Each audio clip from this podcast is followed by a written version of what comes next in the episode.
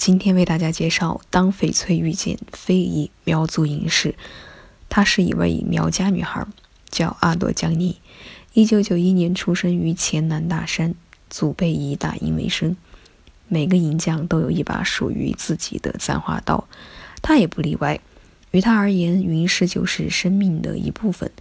她用尽青春，让苗族传统文化的根穿过城市的钢筋水泥。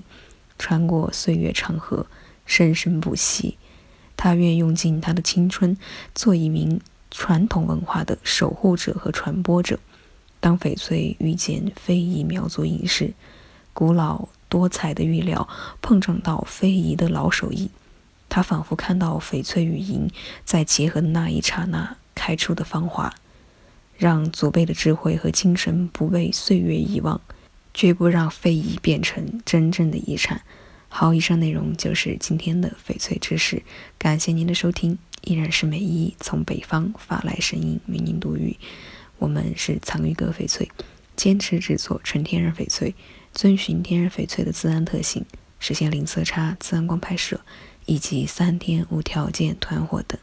感谢收听，下期节目同一时间不见不散。